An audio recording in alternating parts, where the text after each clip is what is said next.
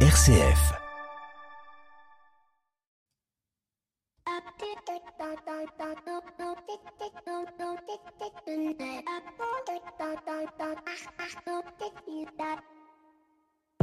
Bonjour à toutes et à tous. Euh, dans deux mois et dix jours, c'est Noël. Eh oui, dépêchez-vous d'aller acheter votre gigot. Oui, j'ai bien dit le gigot, le gigot de Pâques, car au mois d'avril, il aura pris 40%. Eh oui, c'est ça le capitalisme.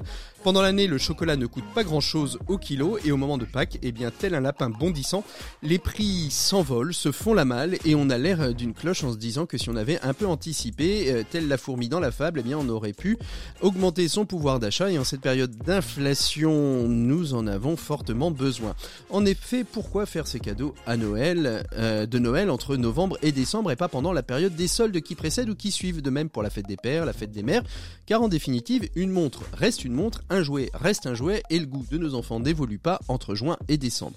Eh bien la réponse est toute simple, c'est que la machinerie marketing ne s'emballe pas et ne nous y invite pas, alors nous restons bêta en juillet devant un barbecue qui euh, nous a coûté deux fois plus cher que si on l'avait acheté euh, au mois de mars. Alors face à ce système de, capitalisme, l'ADEME, des journalistes, nous propose aujourd'hui des réflexions sur comment faire une communication responsable, mettre l'homme au cœur de la communication.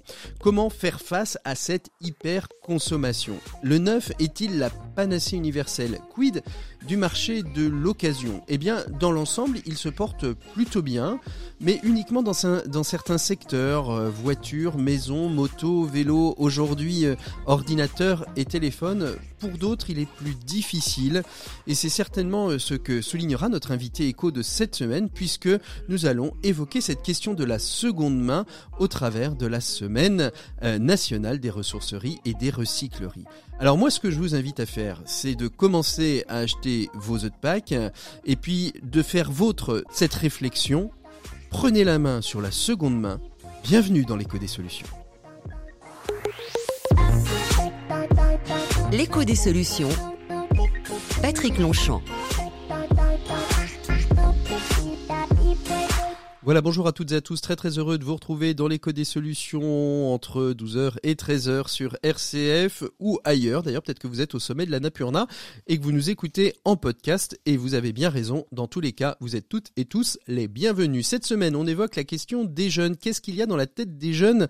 Ou plus particulièrement à quoi rêvent les jeunes salariés? Mobilité professionnelle, qualité du travail, aspiration euh, professionnelle, projet professionnel.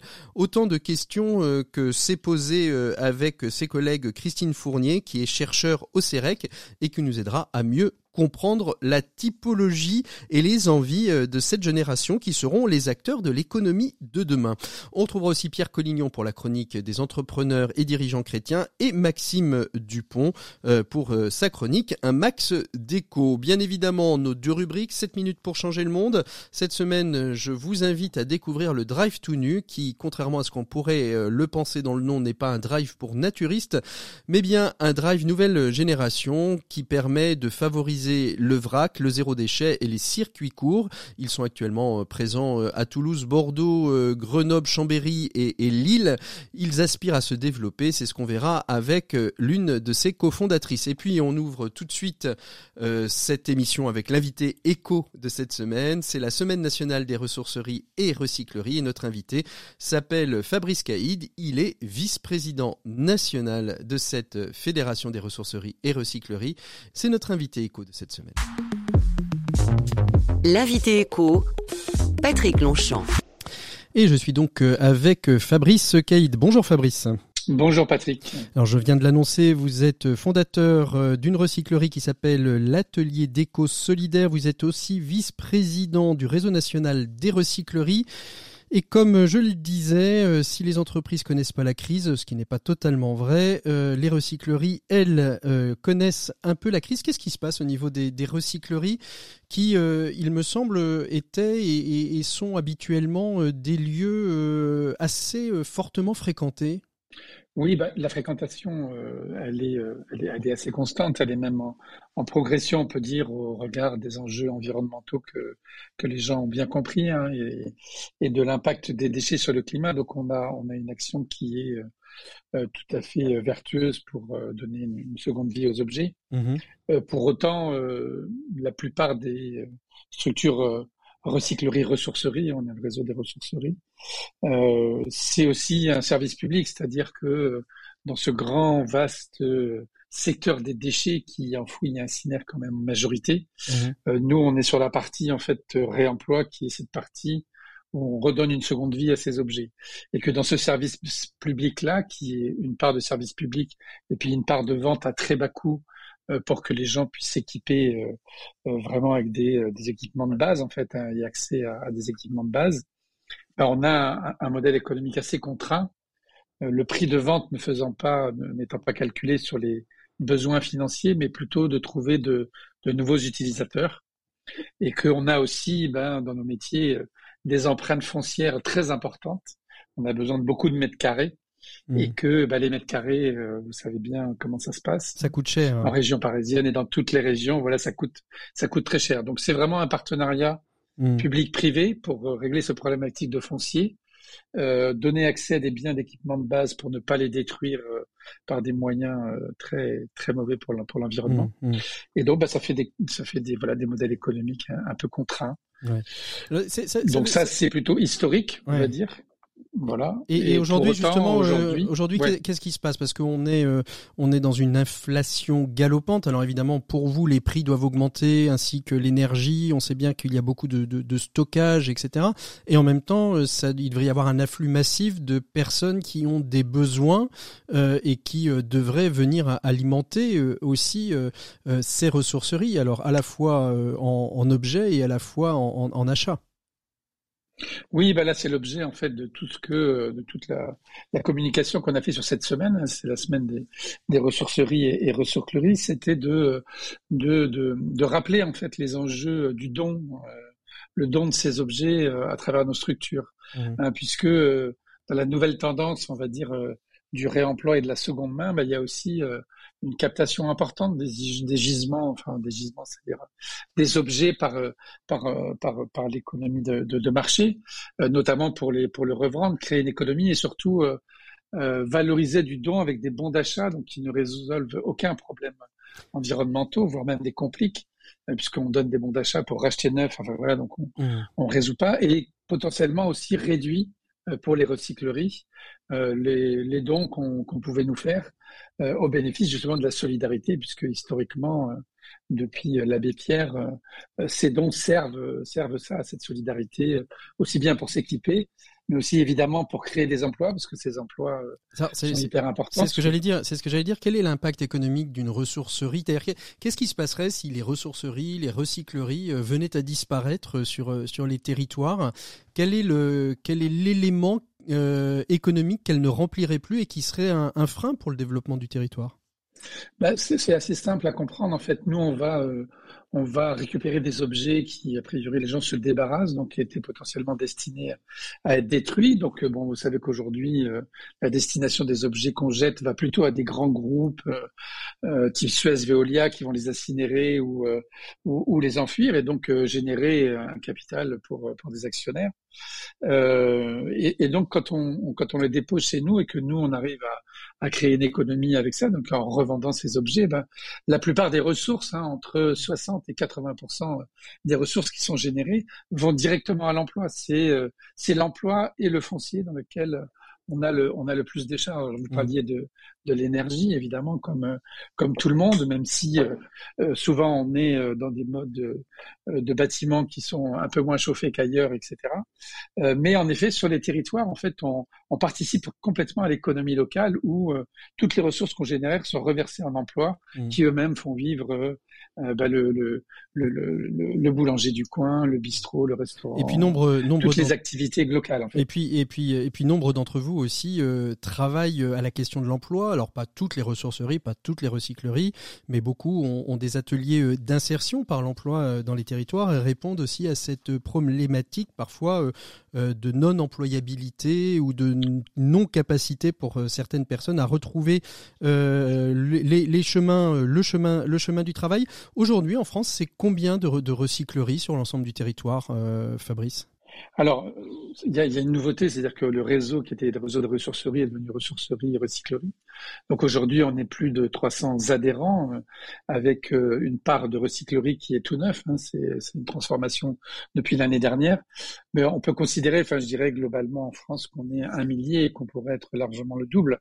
Mmh. Euh, au regard justement de la proximité dont a besoin nos activités quand on parlait tout à l'heure que euh, économiquement on, on, a des emplois. Évidemment qu'on a des emplois en insertion et c'est une majorité dans le réseau des ressourceries, mais on a aussi beaucoup de gens qu'on qu'on inclut socialement, notamment à travers le bénévolat, hein, des gens qui retrouvent une activité, qui retrouvent du lien, mmh. qui viennent s'investir dans la transition écologique en fait et donc qui génèrent une forme de, de bonheur et, une forme aussi de, de d'utilité sur leur territoire et recréer en fait un cercle de d'engagement et un cercle aussi de d'acteurs en fait. Il y a, un déficit de l'engagement aussi. Euh, on parlait des crises économiques, mais il y a aussi un déficit de l'engagement. Vous avez ce sentiment euh, aussi chez vous?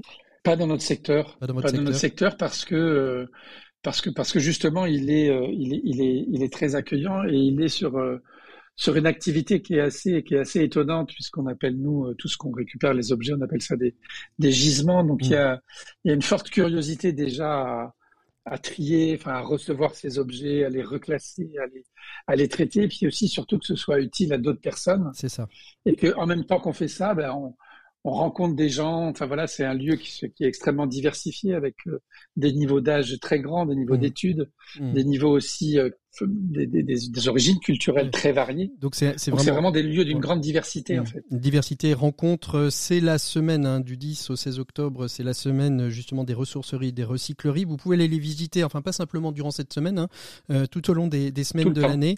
Euh, il y a un chiffre à, à rappeler quand même et, euh, pour cet impact hein, économique sur les territoires, c'est que pour 10 000 tonnes de déchets traités, c'est plus de 850 euh, emplois qui sont créés dans les ressourceries et les recycleries, 31 emplois euh, dans les filières de recyclage.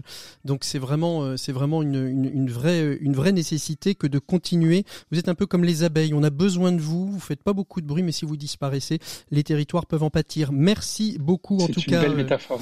merci, beaucoup. Euh, merci beaucoup Fabrice Caïd d'avoir été notre invité euh, écho de cette semaine. Nous on retrouve tout de suite Pierre Collignon qui va nous parler de des retraites.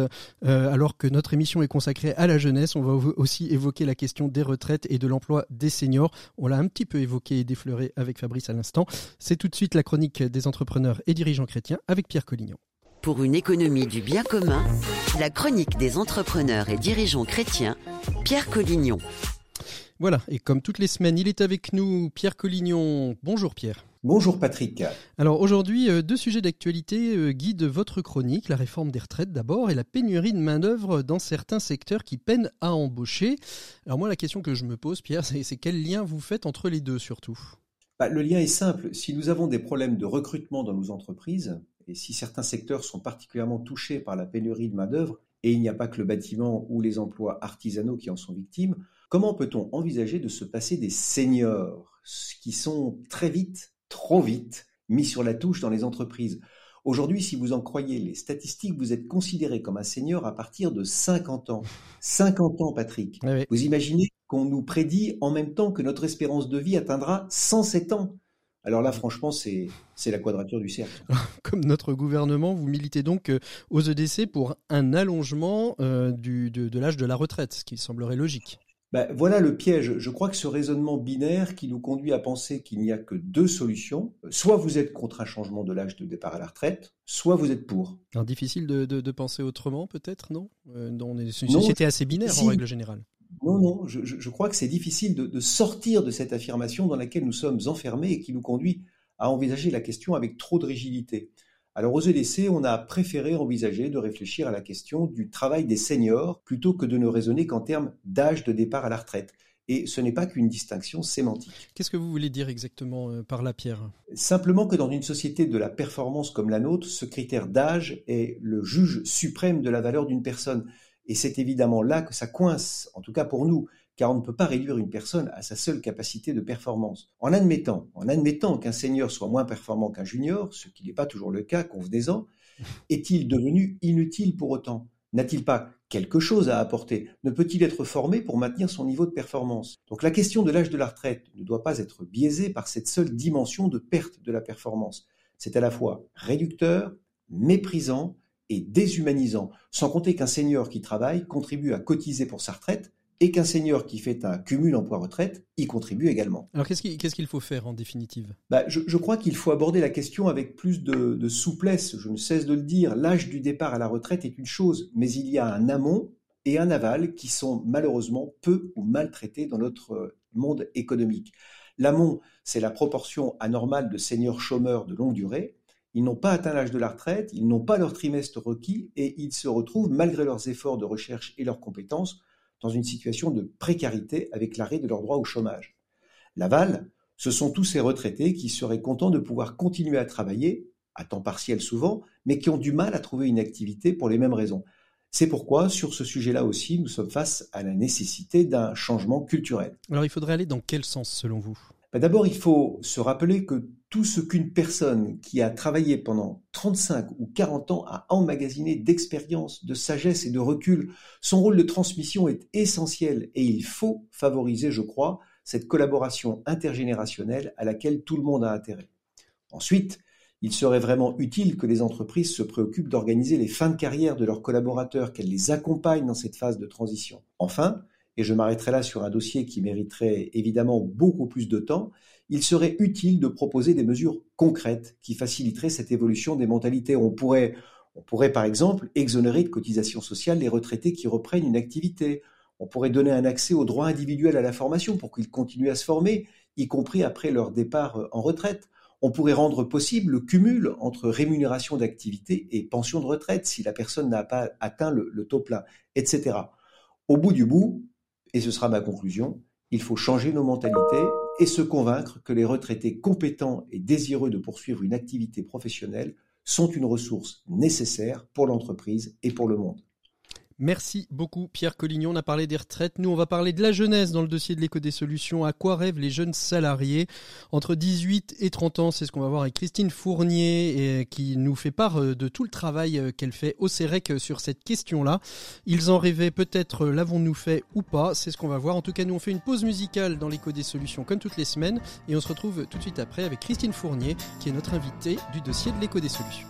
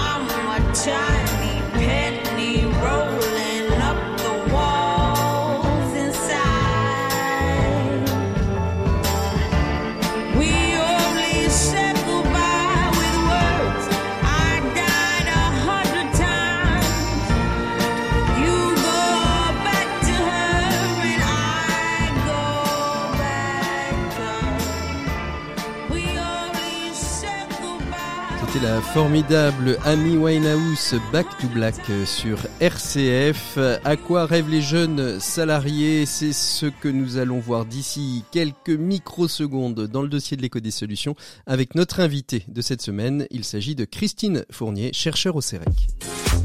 L'écho des solutions. Patrick Longchamp.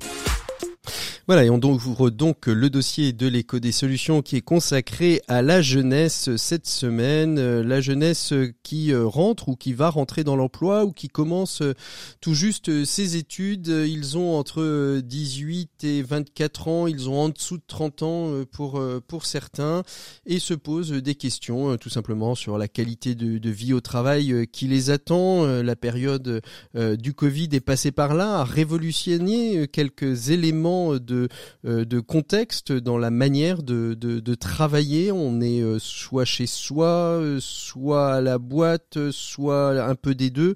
Bref, beaucoup de choses évoluent. Quelle place, à quoi rêvent les jeunes salariés Quelles sont leurs aspirations professionnelles, leurs souhaits de mobilité? Comment envisagent-ils leur qualité de travail?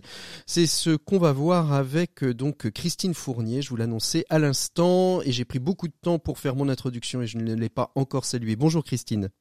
Bonjour.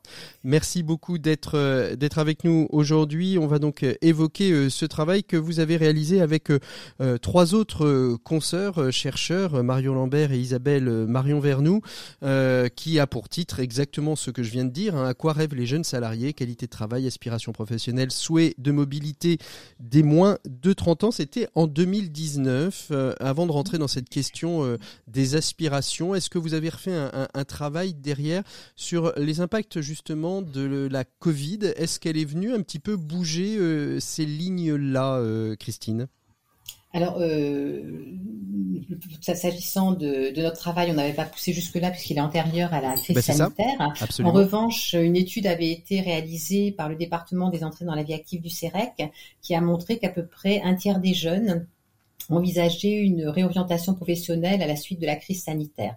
Ceci dit, ce tiers est, très diversifié puisqu'en mmh. fait on a à peu près euh, la moitié des jeunes en situation de, recherche d'emploi qui envisagent une réorientation, mais seulement 14% des fonctionnaires. Mmh. Donc le statut d'emploi joue euh, considérablement sur le souhait de réorientation. Alors, on, sait bien que la vie professionnelle et l'insertion dans la vie professionnelle peut être parfois assez décisif chez, chez, les jeunes. Euh, comment, comment ça se passe aujourd'hui? Est-ce qu'ils est-ce qu'il y a des peurs? Est-ce qu'il y a des craintes chez, chez ces jeunes d'aborder euh, la vie professionnelle? Parce que de ce que je perçois, on a l'impression qu'ils la reculent de plus en plus, quels que soient peut-être les niveaux d'études qu'ils font. Alors, je, pense que ce, on peut pas dire qu'il a recul de plus en plus du fait d'une réticence à s'engager sur le marché du travail. C'est surtout la montée du niveau des études et la sortie de plus en plus tardive du système scolaire qui justifie ce report finalement d'entrée dans l'emploi. Ce qu'on peut dire par rapport à la peur, c'est qu'il me semble qu'elle elle concerne davantage les parents plus que les enfants. Mhm. Ce sont eux qui expriment justement une peur de, régression, de moindre qualité de vie, alors que les jeunes spontanément euh, n'en parlent pas. Ce qu'on peut en revanche souligner, c'est que pour une partie des jeunes, mhm qui ont atteint justement des niveaux d'études euh, auxquels euh, leur famille n'était pas euh, habituée, ces jeunes vont souvent subir une situation de, de déception au moment de l'entrée sur le marché du travail parce qu'ils réalisent que finalement la réalité qui leur est offerte suite par exemple à un baccalauréat, baccalauréat professionnel ne correspond pas à ce dont ils avaient rêvé. Mmh parce qu'ils avaient des références qui, qui était décalé finalement par rapport à la, à la réalité du marché du travail. Mmh. Et personne personne n'est là pour les accompagner. Le, le, système scolaire aujourd'hui n'est pas en, en, phase pour accompagner euh, ces jeunes dans cette euh, potentialité euh, de, déceptive? Bah, ce qui semble apparemment, hein, d'après les enquêtes qu'on a pu conduire sur cette question, c'est que finalement le système scolaire prépare assez peu à l'insertion. C'est-à-dire qu'il est vraiment centré sur la préparation du diplôme, du baccalauréat ou de la licence, et que finalement euh, on parle peu de, on parle peu d'emploi dans le système scolaire. Donc les jeunes découvrent finalement au moment où ils débarquent sur le marché du travail les conditions qu'ils vont pouvoir euh, expérimenter. Mhm. Alors on, se pose la question et c'était un peu d'ailleurs le, titre et, l'enjeu de, cet échange avec vous, euh, Christine. Euh, c'est finalement à quoi aspirent les jeunes aujourd'hui avant l'entrée et à l'entrée et dans les premières années du, marché du travail? On l'a vu, hein, il, y a, eu pas mal de comment dire de, de prise de parole dans les grandes écoles, de euh, qui ont dénoncé un petit peu le, le système. Est-ce que ils, ils aspirent tous à cette question du sens? Alors, moi, ce qui me semble, c'est que finalement, ce sont ceux qui parlent le plus, qu'on entend le plus, et ceux qui parlent le plus, ce sont les plus diplômés. Mmh. Donc, ça peut introduire un biais dans l'impression qu'on a de, de, ce que peuvent dire les, les, jeunes. Nous, ce qu'on a observé finalement, vous savez, en 1978, Bourdieu disait déjà que la jeunesse n'est qu'un mot, et mmh. c'est toujours vrai. Dire ça n'est qu'un mot parce que finalement, il y a une variété de, jeunes qui est, qui est très importante. Et ce qu'on a pu observer, nous, euh, à l'issue de notre étude, c'est que finalement, euh, du point de vue des aspirations qu'ils formulent, les jeunes viennent se glisser dans cinq catégories qui sont très contrastées du point de vue justement euh, des souhaits qu'ils peuvent formuler quant à leur avenir professionnel.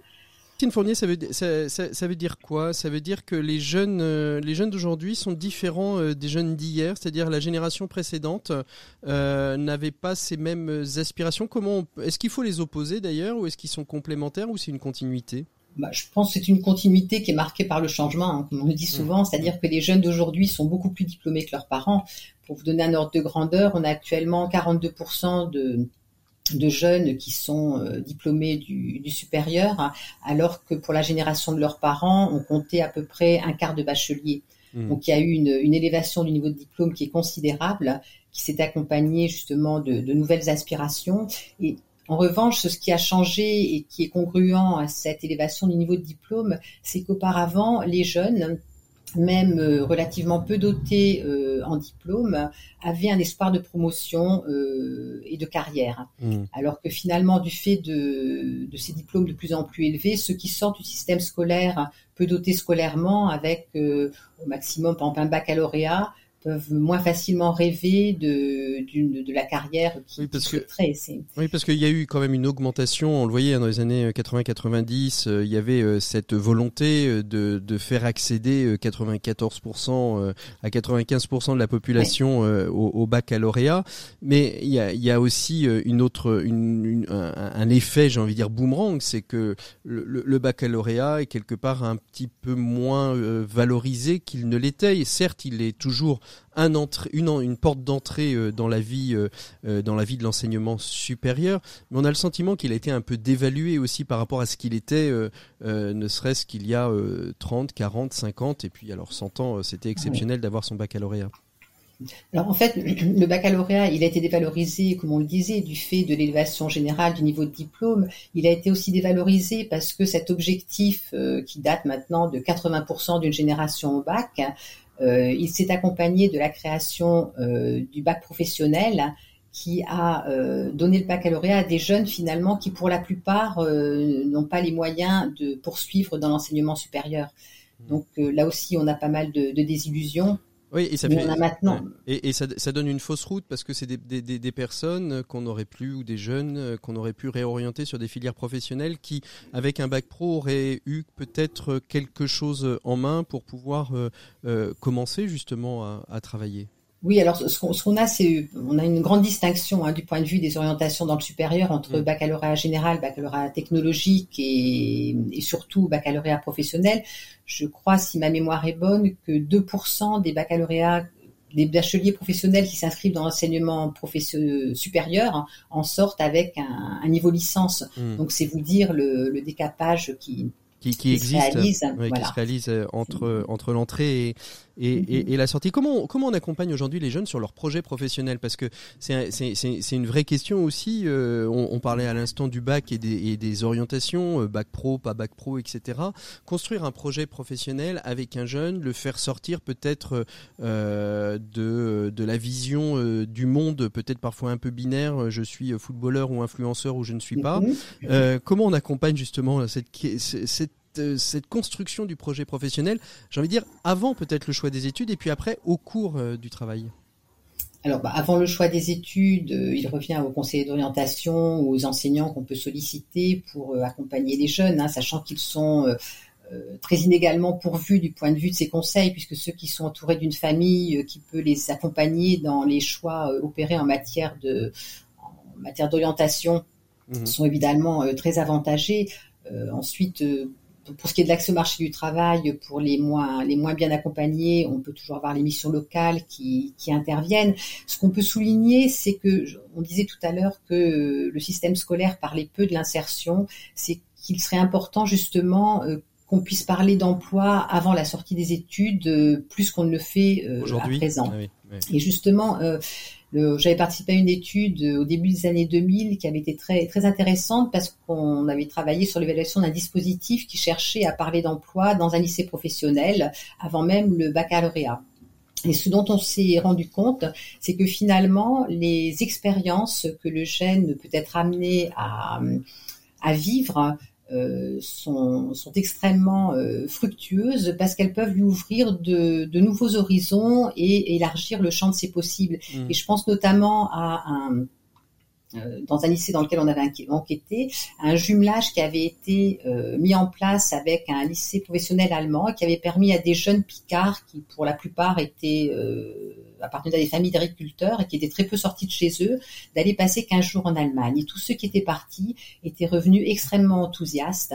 Hmm et avaient gagné en confiance en eux et avaient surtout euh, de nouveaux horizons auxquels ils n'avaient pas pensé parce que jusque-là, justement, euh, hmm. on leur avait pas donné à voir euh, des possibilités. En fait, c'est le syndrome de la caverne de Platon appliqué à la, à, la, à, la, vie professionnelle et, et à l'emploi, c'est-à-dire permettre d'ouvrir de nouveaux horizons, de regarder le monde de, de manière différente voilà, regarder le monde de manière différente et surtout pouvoir être aussi euh, confronté à des, à des exemples qui donnent de, de l'espoir. Et je me souviens dans ce même lycée, mmh. euh, le proviseur avait euh, fait intervenir des, des, chefs de petites entreprises qui venaient raconter leur, euh, leur parcours professionnel.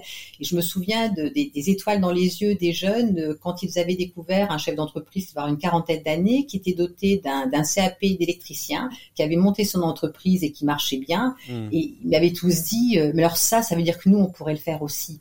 Parce qu'ils n'avaient même pas pensé. Souvent, ils se ils s'autocensurent eux-mêmes hein, quand ils, n'ont pas d'exemple autour d'eux qui peuvent leur donner justement. Alors, euh, c'est intéressant parce que la question de l'emploi chez les jeunes, euh, c'est l'emploi salarié. Euh, quelle est la part aujourd'hui chez les jeunes dans leur souhait, dans leur projection vers justement l'entrepreneuriat? Est-ce que ça a été étudié? De quelle est-ce qu'il y a des proportions qui sont qui sont mises qui sont mises en avant? Oui, alors avec l'étude qu'on a conduite justement avec Isabelle Marion Vernou et Marion Lambert, on a pu mettre en relief une catégorie de jeunes salariés qui souhaitaient créer, créer son entreprise. Et cette catégorie recouvre 16% des mhm. salariés. Et en général, ce sont des jeunes qui sont plutôt moins diplômés que la moyenne, qui font face à un plus grand risque de perte d'emploi et de période de chômage. Et qui, veulent créer leur entreprise D'accord, et qui préfèrent se, créer, créer, leur entreprise que euh, de d'être dans le doute euh, de, du chômage et, euh, voilà. ouais, d'accord. Voilà, c'est d'une certaine façon, ça permet de, de faire face à un risque de chômage. Ce sont aussi des jeunes qui sont soucieux de gagner en autonomie, mais parce que justement, ils associent l'autonomie à une plus grande protection par rapport aux menaces, au chômage qui les, qui les menace. Mhm. Ce sont aussi des jeunes qui ne sont pas forcément très bien dotés scolairement en diplôme, mais euh, qui souhaitent euh, gagner en rémunération. Et ce sont des jeunes en général qui sont assez déterminés et qui envisagent même de se former pour augmenter le niveau de leurs compétences euh, et pouvoir accéder à la situation dont ils rêvent. Et ce qui est aussi assez frappant, et là c'était vraiment un facteur très sensible, c'est qu'on a dans cette catégorie beaucoup plus de, jeunes hommes que de jeunes femmes. Mmh. C'est un souhait qui est plus masculin. Mmh. On parlait à l'instant, je vais, je vais faire une petite euh, référence à un de nos invités des 7 minutes pour changer le monde d'il y a quelques temps, à Sébastien Lévy-Prudent, qui a lancé un excellent site qui s'appelle Olesio et qui permet à tous ceux qui ont envie de, découvrir des métiers, de pouvoir découvrir au travers une somme de vidéos, de podcasts, d'articles, de jeux, euh, des métiers aussi divers que variés. Une très belle plateforme. Allez, j'ai fait mon, mon, petit coup de pub. Christine, je reviens avec vous sur cette question. les jeunes aujourd'hui, dans leur qualité de travail, la Covid est passée par là. On est sur beaucoup, beaucoup sont sur du de ce qu'on appelle de l'hybride, hein, un peu au siège de l'entreprise, un peu chez soi. D'autres sont 100% entreprise, d'autres sont, sont 100% chez soi. À quoi rêvent les jeunes dans leur qualité de travail? Le CDI, le CDD, l'intérim. On a vu que certains préféraient l'entrepreneuriat. Globalement, on dit, alors allez peut-être me confirmer l'inverse ou m'infirmer l'inverse, que, que le CDI est mort aujourd'hui. Les jeunes, ils veulent plus de CDI. Non, moi je crois que c'est faux de pouvoir dire que les jeunes veulent plus de CDI. C'est pas ce qui transparaît dans nos dans nos enquêtes. Hein. Les jeunes continuent de viser un CDI parce que c'est aussi la, la, garantie de pouvoir euh, élaborer euh, de, de, nouveaux projets. C'est la, la, la, garantie, par exemple, de pouvoir euh, obtenir un prêt euh, immobilier ou ne serait-ce que d'accéder à un logement en location parce que maintenant les critères sont de plus en plus durcis. Donc euh, non, le, le, CDI reste l'objectif majoritaire visé par les par les jeunes. Après, on peut en trouver quelques-uns qui vont justement essayer plutôt de passer de CDD en CDD mhm. parce qu'ils ont le sentiment, notamment les plus jeunes, euh, que finalement ils gagnent en liberté, ça leur permet de s'arrêter un peu quand ils veulent. Mais ils aiment bien l'intérim aussi pour ça. Hein. Ils aiment bien l'intérim parce que ça, c'est encore beaucoup plus. Euh, j'ai presque envie de dire, c'est beaucoup plus libérant parce que si on a envie de travailler, on travaille. Si on n'a pas envie de travailler, on travaille pas. Et puis on est un mm-hmm. petit peu mieux payé parce qu'il y a euh, les primes précarité euh, qui qui viennent un peu gonfler le, le salaire. Oui, mais on peut aussi dire que quelquefois on veut travailler et qu'on travaille pas. On a fait une autre enquête avec Alexandra D'Agostino et Camille Stéphanus sur justement l'emploi précaire dans lequel les jeunes sont surreprésentés. Et dans cet emploi précaire des jeunes, on a une partie des jeunes qui sont dans des phases de transition juste après la sortie des études, donc ils vont rapidement accéder à un CDI, à une situation euh, plus avantageuse. Mais on a une grosse partie des jeunes en situation d'emploi précaire qui restent dans cette situation malgré eux et hmm. qui souhaiteraient bien en sortir pour accéder à une situation plus, plus confortable c'est ce qu'on appelle, euh, c'est ce qu'on appelle aujourd'hui les NITS. Euh, ce sont ces, cette catégorie de, de, de jeunes euh, qui sont qui, qui sont sans emploi, sans diplôme et, et finalement aujourd'hui qu'on ne sait pas ou peut adresser. Alors pas nécessairement sans diplôme, les, les NIT, hein, donc c'est un acronyme anglo-saxon qui mm. en français se traduirait par ni en emploi ni en formation. Donc on a parmi eux aussi des, des diplômés, même si les moins diplômés sont surreprésentés. En France, il représente à peu près 17% de la tranche des, des 18-34 ans, je crois, ce qui est conforme à la, moyenne européenne. Donc ce sont des jeunes justement qui, sont sous l'œil des politiques parce que ce, sont des jeunes qu'il faut absolument pouvoir rattraper pour euh, ou mieux les former s'ils ne sont pas en situation d'accéder à un emploi ou euh, leur trouver un emploi si, si nécessaire si nécessaire. Donc voilà, les, les, les NIT, euh, c'est une catégorie qui est très prise au sérieux par euh, par l'Europe mmh. notamment. Ils sont plutôt fans de quoi les jeunes? Alors ça, peut-être que votre étude ne, ne, le dit pas, mais vous l'avez peut-être mesuré. Euh, ils sont plutôt, ils, ils, préfèrent le télétravail, ils préfèrent être dans l'entreprise, l'hybride. C'est quoi pour eux une, une bonne qualité de, de, de vie au travail? Euh, Alors, de, voilà, de la même façon, du point de vue des aspirations, on distingue plusieurs, plusieurs profils de jeunes. Du point de vue de, de ce qu'ils souhaitent trouver dans le travail, on a aussi plusieurs profils de jeunes. Alors, s'agissant du télétravail, ce qu'il faut quand même souligner, et ça, l'enquête du CEREC réalisée par le département des entrées dans la vie active l'a bien montré, c'est que les jeunes en télétravail étaient surtout des cadres. Mmh. C'est le télétravail a beaucoup moins concerné euh, les catégories les, les moins qualifiées de, de, jeunes. Après, ce qu'ils souhaitent en matière de qualité du travail, ce qu'ils mettent fortement en avant, c'est un souci d'autonomie, de liberté dans le travail. Alors pas liberté pour faire n'importe quoi, mais liberté pour pouvoir être responsable de ce qu'ils font et ne pas être euh, sous contrôle en permanence. Ce qu'ils souhaitent aussi, c'est des horaires euh, qui soient compatibles avec euh, une vie personnelle épanouie. Ce qu'ils souhaitent aussi, c'est trouver dans l'entreprise des espaces de d'échange avec les collègues, de mmh. dialogue avec les supérieurs hiérarchiques, de pouvoir revenir sur le travail réalisé et euh, finalement progresser dans l'entreprise euh, en avec le, les moyens d'en parler. Voilà. C'est ça, de, de, de garder un mode, un mode de communication euh, entre les acteurs de l'entreprise et de ne pas être euh, isolé, euh, isolé chez soi. Les jeunes, c'est alors on, parlait du CDI tout à l'heure, ils, ils, envisagent, ils envisagent de bouger d'entreprise. Le, le fait de rentrer à 20 ans dans, dans, dans, dans une boîte, d'en ressortir à, à 60, c'est pareil, c'est c'est révolu ou pas, Christine Fournier? Non, c'est pas révolu. Alors, ce qu'on a pu observer aussi avec l'enquête sur les aspirations des jeunes, c'est qu'on a près d'un tiers des jeunes qui, en fait, souhaitent faire carrière dans l'entreprise dans laquelle ils se trouvent, mmh c'est-à-dire euh, via la mobilité interne. Donc, ce sont euh, essentiellement des jeunes qui sont beaucoup plus diplômés que la moyenne, plus qualifiés, qui font face à un très faible risque de chômage, donc ils sont sûrs de, trouver de l'emploi, et qui de surcroît euh, ont des perspectives de carrière dans l'entreprise dans laquelle ils se trouvent, et ce sont souvent d'ailleurs des grandes entreprises. Mmh.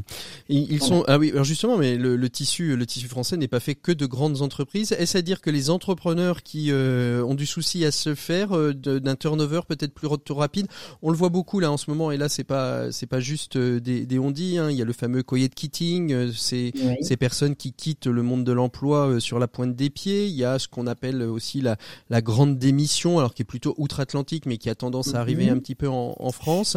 Est-ce à dire que dans les TPE-PME, c'est, elles vont être plus ou moins impactées que les grands groupes, où finalement on est, euh, on est bien et au chaud euh, tranquillement et on fait le gros dos en attendant que ça passe?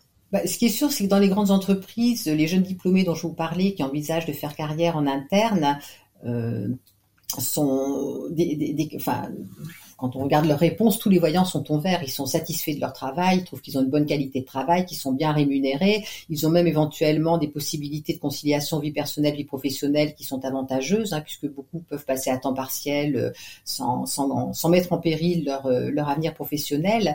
Ce qui est sûr, c'est que les grandes entreprises, d'une manière générale, offrent des perspectives de carrière beaucoup plus intéressantes que les petites entreprises, où les lignes hiérarchiques sont beaucoup plus courte mhm. et où finalement les chances de promotion sont beaucoup plus réduites. Mhm mais permet aussi euh, pour le jeune, euh, s'il bouge, euh, d'avoir une plus grande diversité des acteurs d'un métier ou, d'un secteur. On, vient de le voir, la, mobilité professionnelle est importante. Est-ce que les, la, mobilité, c'est une mobilité géographique? Est-ce que les gens plutôt ont plutôt ont plus de facilité à, se dire je, suis dans le nord aujourd'hui, je serai dans le sud demain, ou, ces jeunes sont plutôt, comme on le voit aujourd'hui, adeptes du circuit court, c'est-à-dire on bouge pas trop et on reste euh, là où on est Alors là, aussi, ce, serait délicat de généraliser. Hein. Ce qu'on observe, c'est que plus le jeune est diplômé, plus il est qualifié, et plus il est mobile, et plus il va loin, et parfois jusqu'à dans des pays étrangers.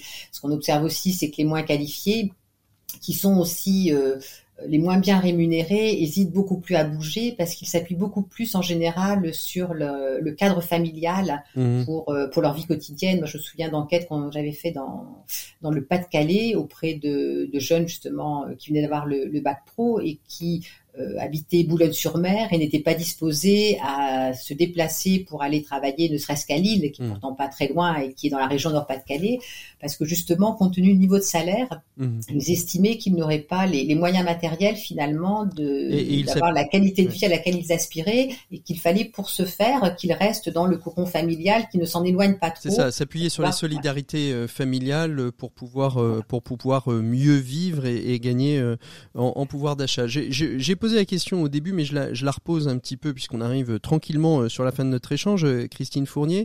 Euh, est-ce qu'il y a une vraie, différence entre la, nouvelle génération qui vont être les acteurs de l'économie de demain et, et, et, l'ancienne génération À vous écouter, moi j'ai le sentiment de continuer à entendre ce que j'ai toujours entendu finalement sur le CDI, sur le CDD, sur les peurs, sur les craintes, sur les leviers.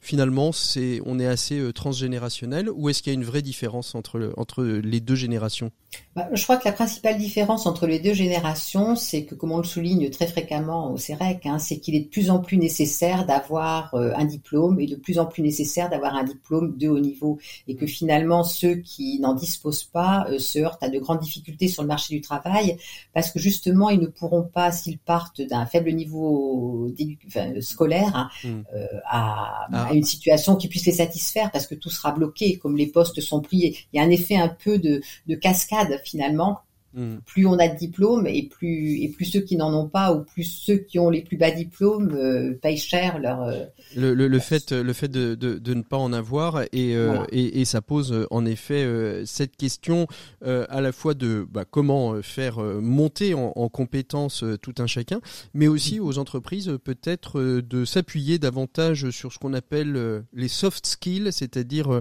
les, les, les, compétences innées, les, les, les capacités personnel avant de s'appuyer juste sur sur un diplôme, bien évidemment. Merci Christine Fournier de nous avoir aidé à mieux comprendre ce qu'il y avait dans la tête des jeunes. J'espère que ça va aider les parents, les grands-parents à mieux comprendre et surtout accompagner leurs jeunes, surtout dans Parcoursup, qui dès le mois de janvier-février va, va va apparaître et va venir perturber ou du moins occuper les déjeuners et dîners familiaux. On n'en a pas parlé, mais on aurait pu en parler, Christine. Absolument. Merci beaucoup. Bonne continuation à vous pour tout ce, ce, beau travail d'études que vous faites au CEREC. Nous, on retrouve tout de suite Maxime Dupont. Maxime Dupont n'est pas avec nous aujourd'hui. C'est une rediffusion que, nous faisons, une rediffusion où il nous présentait au travers d'un livre, celui écrit par son père, François Dupont, commandant de sous-marin, le parallèle entre le monde de l'entreprise et le commandement à bord d'un sous-marin. Une rediffusion que nous faisons en mémoire de l'amiral François Dupont décédé cette semaine et on a une grosse pensée pour Maxime. Et c'était un open space du 2 février dernier que nous rediffusons en hommage. Maxime Dupont. C'est le moment de retrouver Maxime Dupont avec sa chronique Open Space. Bonjour Maxime. Bonjour Patrick. Alors aujourd'hui, de quoi allez-vous parler? Eh bien aujourd'hui, je vous emmène sous la mer à l'occasion de la sortie en édition de poche chez J'ai lu d'un livre remarquable qui s'appelle Commandant de sous-marin et qui a été écrit par l'amiral François Dupont. je précise tout de suite à nos auditeurs qu'il s'agit de votre père, car à l'écho des solutions, vous savez, on dit toujours la vérité et au moins on est transparent. Alors pourquoi nous évoquer euh, cette question euh, de, d'un commandant de sous-marin qui est votre père? Je suppose qu'il y a quand même un lien avec votre chronique de cette semaine. Hein. Oui, puisque hum, la vie à bord d'un sous-marin nous apprend en fait beaucoup de choses sur la vie en entreprise. La manière dont s'exerce et le commandement des équipes et la prise de décision offre plusieurs parallèles frappants à étudier et autant d'enseignements pour nous qui travaillons.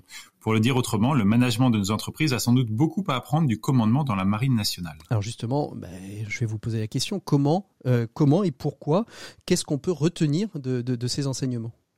Eh bien, il y a d'abord le sens de la mission à bord d'un sous-marin. Pour chacun, la mission est d'une clarté incontestable. Chacun la connaît et y adhère totalement. C'est d'ailleurs la condition de sa présence au sein de l'équipage. Et cette adhésion, ce sens partagé est un gage de pérennité de réussite de la mission.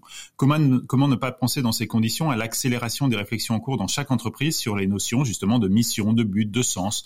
On parle beaucoup de la fameuse raison d'être qui permet de recruter des talents et de maintenir un engagement fort, une fierté même des salariés, qui sont, on le sait, des conditions de succès de nos entreprises. Alors, euh, deuxième enseignement qu'on peut tirer de, de cet ouvrage. Eh bien, celui-ci euh, concerne la gestion des compétences et la confiance placée dans les différentes expertises. À bord d'un sous-marin, et bien souvent sans lien direct avec le grade affiché sur les galons du sous-marinier, chacun est une référence en son domaine. C'est le cas, par exemple, pour ce poste d'oreille d'or, dont la mission est d'écouter la mer pour y déceler les présences et les menaces pour la survie du sous-marin, mais aussi pour toutes les autres missions à bord, acoustique, pilotage, calcul de trajectoire, armement de missiles, boulanger, cuisinier ou même médecin. Et ce qui est très frappant, c'est à quel point la chaîne de commandement s'appuie sur ces expertises sans les mettre en cause. La hiérarchie consiste ici à prendre les meilleures décisions en s'appuyant presque aveuglement sur ces expertises. Quel contraste saisissant avec les pratiques encore trop souvent répandues des entreprises de micromanagement, de contrôle et de ce travers qui consiste à confondre hiérarchie et méfiance. Et, le dernier enseignement, Maxime? Eh bien, c'est la manière de gérer les réunions. Il faut penser que le poste de pilotage est une forme de salle de réunion. Sont présents dans cette salle tous ceux qui doivent être là, mais uniquement eux. Premier enseignement. La place du commandant ou du manager ensuite, il ne trône pas en majesté, tous les regards tournés vers lui, non. Il est sur un siège un peu surélevé avec vue sur les membres de son équipage qui ont eux les yeux rivés sur leurs écrans et instruments de mesure. Le respect des expertises ensuite, que j'ai déjà évoqué, qui s'orchestre ici avec une prise de parole mesurée, toujours à propos et en lien direct avec la compétence et non le lien dans le rang pardon dans la hiérarchie. La posture du commandant ou pacha, dit-on dans la marine, est quant à elle fascinante. Il indique à son équipe faites remonter, ce qui signifie qu'il va écouter les différentes informations, puis il tranche, avec une parole elle aussi succincte, pour ne pas dire rare, et précise jusqu'à l'obsession. Et enfin, l'exécution opérationnelle, qui est d'une efficacité remarquable. il faut regarder tout cela en ayant en tête nos réunions en entreprise, dans tout ce qu'elles peuvent avoir de chaotique, où le rang dans l'organisation détermine la part de voix, où la gestion de crise peut donner lieu à des foires d'empoigne, où la, la parole se fait tout sauf rare, où les compétences ne sont pas toujours reconnues, où les agendas particuliers peuvent entraver la bonne exécution, etc., etc. Ah bah dis donc Maxime, quel, quel, quel, quels enseignements on peut tirer de, de, cet ouvrage? Bien évidemment, on peut tout de suite aller l'acheter. Il coûte un peu moins cher puisqu'il est en livre de poche désormais. Chez J'ai lu, euh, le commandant d'un sous-marin, c'est ça, le commandement, commandant de sous-marin, commandant de sous-marin par l'amiral François Dupont, qui n'est autre que votre père. Merci beaucoup Maxime pour cette plongée sous-marine. On se retrouve nous la semaine prochaine. À bientôt Maxime. Au revoir. 7 minutes pour changer le monde. L'écho des solutions. Voilà, on est avec euh, Salomé Géraud, comme je vous l'annonçais il y a euh, quelques instants, pour euh, évoquer euh, cette semaine consacrée euh, à l'anti-gaspillage euh, alimentaire parce qu'aujourd'hui sont plus de 568 kilos par personne et par français qui sont qui, qui, qui, terminent dans nos poubelles sous forme de déchets dont la moitié d'ailleurs sont des des déchets d'emballage. Des solutions il en existe une multitude comme on dit vous pouvez acheter des, des produits en date de délai court vous pouvez tout acheter en vrac. Enfin bref les, les solutions sont sont multiples et aujourd'hui avec Salomé Géraud, nous allons évoquer euh, la création de son entreprise. Vous l'avez cofondée, ça s'appelle le Drive to Nu. C'est une solution euh, qui permet justement de faire euh, ses courses en drive pour répondre justement à une partie de ces problématiques qu'on vient d'évoquer. Bonjour Salomé. Bonjour.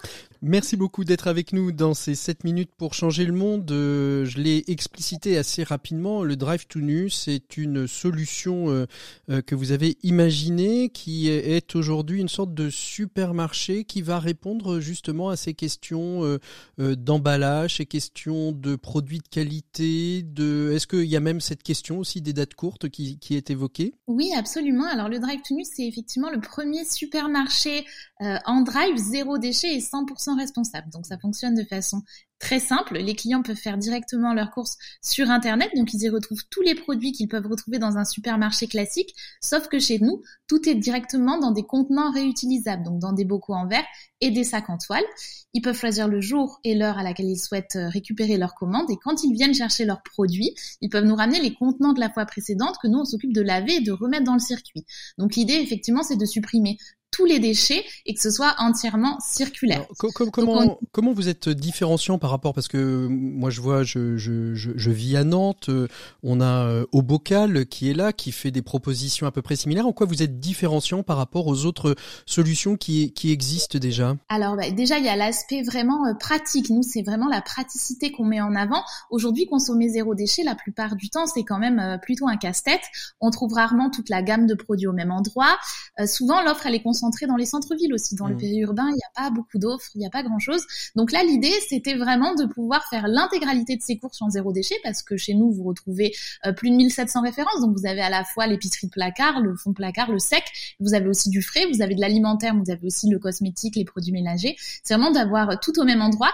Et puis c'est le côté pratique du drive, parce que là vraiment, on passe sa commande et il n'y a pas besoin de venir avec ses bocaux. On passe sa commande et sous une heure, c'est prêt. On fournit tout. Et voilà, il y a vraiment la simplicité d'usage pousser à son maximum. C'est vraiment retrouver toute la simplicité qu'on peut trouver dans les supermarchés classiques, mais de l'appliquer cette fois à du zéro déchet, à une consommation responsable, parce que chez nous, les produits sont euh, locaux en grande majorité et bio ou assimilés bio. Alors justement, euh, qui dit euh, qui dit locaux dit difficulté de déploiement et de développement, et on verra ça peut-être peut-être plus tard. justement, les, les, les produits locaux, il doit y avoir des critères Comment est-ce que vous critérisez les produits? Alors je vais dire les produits locaux, mais aussi l'ensemble de la gamme des produits qui peuvent être des produits euh, cosmétiques ou euh, des produits euh, d'usage comme des gourdes, des brosses à dents, etc. Alors tout à fait, on a des critères de sélection qui sont très stricts. Donc le premier critère, c'est bien évidemment de ne travailler qu'avec des fournisseurs ou des producteurs qui acceptent de rentrer dans cette démarche zéro déchet avec nous et de nous fournir en zéro déchet des lamons de la filière, donc soit directement en zéro déchet, donc ça peut être dans des seaux alimentaires que qu'on va se faire passer entre nous de, de distributeurs à, à producteurs, ou ça peut être en vrac. Euh, le deuxième critère, c'est l'aspect local des produits. Donc, on s'engage à ce qu'à minima 60% des produits qui sont proposés au Drive to Nu soient issus d'un périmètre de moins de 100 km autour du point de vente. Et ça, ça suppose effectivement quand on se développe dans d'autres villes que celles dans laquelle on est implanté initialement, ben, on va recréer à Toulouse, à Lille, à Chambéry, euh, le réseau de producteurs euh, autour du point de vente à chaque fois. Et puis le troisième critère, c'est la qualité de produit. Donc nous, on n'est pas strict sur la labellisation bio parce qu'il y a plein de producteurs qui font des choses qui sont très bien faites mais qui n'ont pas forcément les moyens de se faire labelliser. Mais par contre, on a des ingénieurs agricoles qui vont se déplacer sur les exploitations et qui vont aller voir le soin qui est porté ou non aux produits, euh, aux cultures, et ça, ça nous permet de les rentrer euh, dans nos, dans notre gamme, dans notre, euh, voilà, dans nos références ou non, en fonction de comment c'est produit. Alors aujourd'hui, vous êtes présent à Toulouse, Bordeaux, Chambéry et à Lille.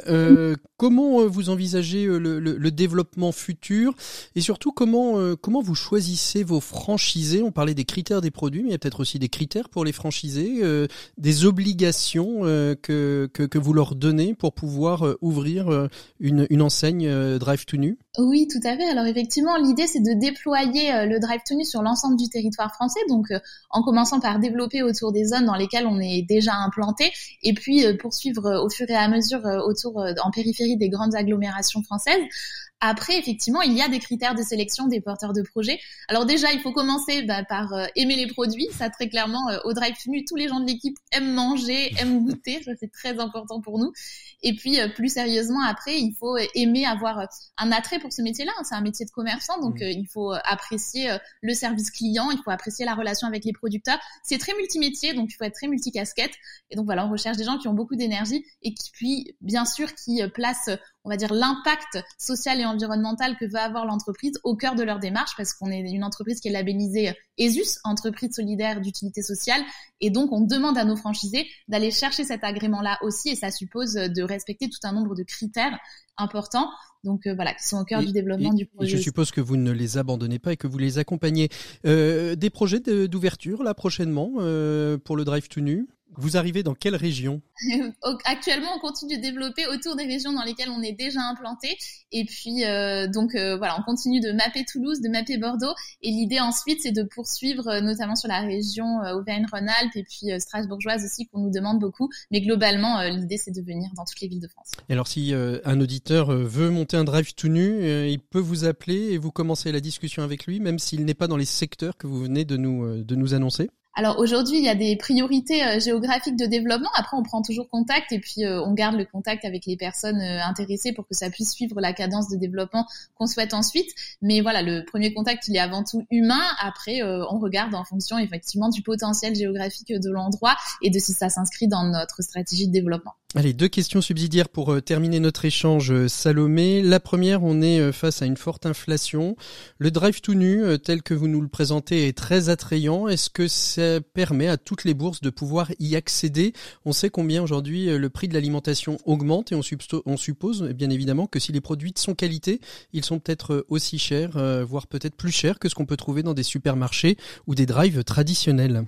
Alors à qualité égale, on est vraiment euh, sur des prix qui peuvent euh, être tout à fait euh, compétitifs par rapport à la grande distribution classique. Alors après, il faut savoir qu'effectivement, vous l'avez dit, on reste quand même sur des produits qui sont qualitatifs, donc on ne va pas rentrer en compétition avec des enseignes qui sont des enseignes discount, qui peuvent parfois, où il y a parfois une distorsion entre ben, le prix et la valeur du mmh. produit. Donc voilà, clairement. Après, on est tout à fait compétitif sur tout un tas de, de produits et euh, c'est vraiment quelque chose qui nous tient à cœur parce que l'ambition du Drive c'est vraiment de démocratiser l'accès à cette consommation zéro déchet. Et ça, ça veut dire la rendre plus simple, mais ça veut aussi dire la rendre plus accessible et on est très content de ça parce qu'aujourd'hui, on, on, a démarré avec une clientèle qui était très euh, euh CSP+, et aujourd'hui, ça s'est beaucoup démocratisé, donc c'est quelque chose qu'on est très heureux et qu'on compte bien euh, continuer de, voilà, de poursuivre. La dernière question qu'aurait pu être la première, pourquoi le Drive tout nu? Ah, le Drive tout nu. Le drive tout nu, ben en fait, bon, c'est pas nous qui sommes tout nus déjà. C'est euh, la question que qu'on pourrait se poser. oui, ouais, tout à fait. Non, à la base, c'est vraiment parce que ce sont les produits qui sont tout nus. Hein, voilà, ils n'ont pas d'emballage. Et puis c'est aussi tout nu, ça reflète aussi toute la transparence de la démarche. On est vraiment très transparent sur nos critères de sélection, sur la façon dont est répartie la valeur.